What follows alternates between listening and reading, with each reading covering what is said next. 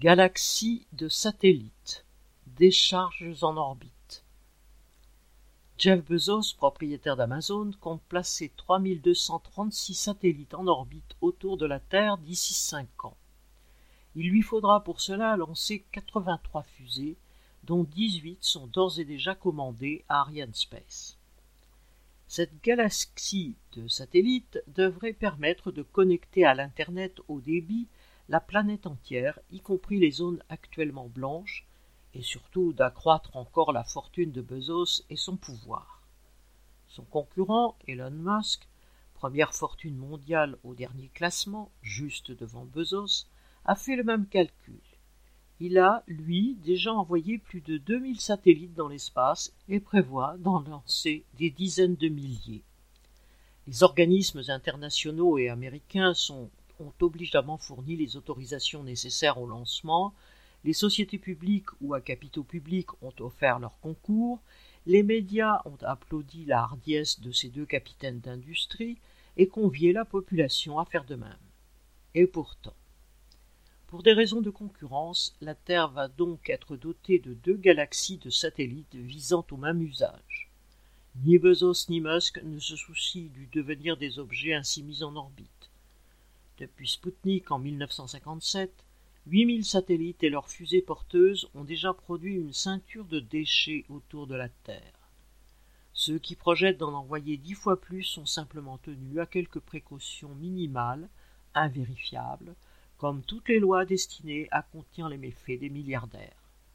Leurs engins sont censés soit se désintégrer proprement en rentrant dans l'atmosphère, soit pouvoir être éloignés de la Terre sur une orbite lointaine, le cimetière des satellites.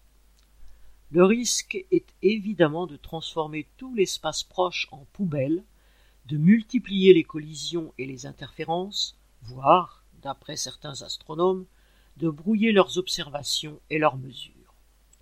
On compte pour rien dans ce bilan le gâchis de travail humain, la consommation d'énergie, les milliards de fonds publics, les déchets terrestres engendrés par cette double et coûteuse opération.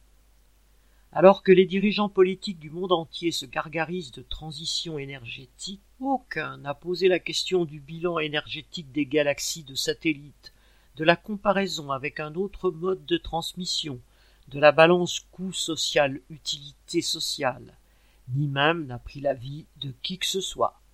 Musk et Bezos décident pour tout le monde. On pourrait aussi se demander si les résultats escomptés pour l'humanité, et pas seulement pour les deux promoteurs, méritent une telle débauche de moyens et de tels risques. Mais il est vain de tenter de démêler l'utile du superfétatoire ou le rationnel de la folie furieuse dans une société tout entière organisée pour le profit. Les satellites connectent aussi bien les spéculateurs qui affament le monde que les biologistes qui inventent un vaccin les militaires qui préparent la guerre, que les amants séparés par un continent. Et qu'importe aux Bezos et aux Musk, puisque tous versent le robol. Le problème n'est pas dans la technique utilisée, mais dans ceux qui l'utilisent. Tant qu'on laissera une poignée de milliardaires décider seuls et pour leur seul profit, le monde entier, espace compris, sera une poubelle et un asile de fous où des institutions prétendant représenter l'intérêt collectif sont à genoux devant le veau d'or. Paul Gallois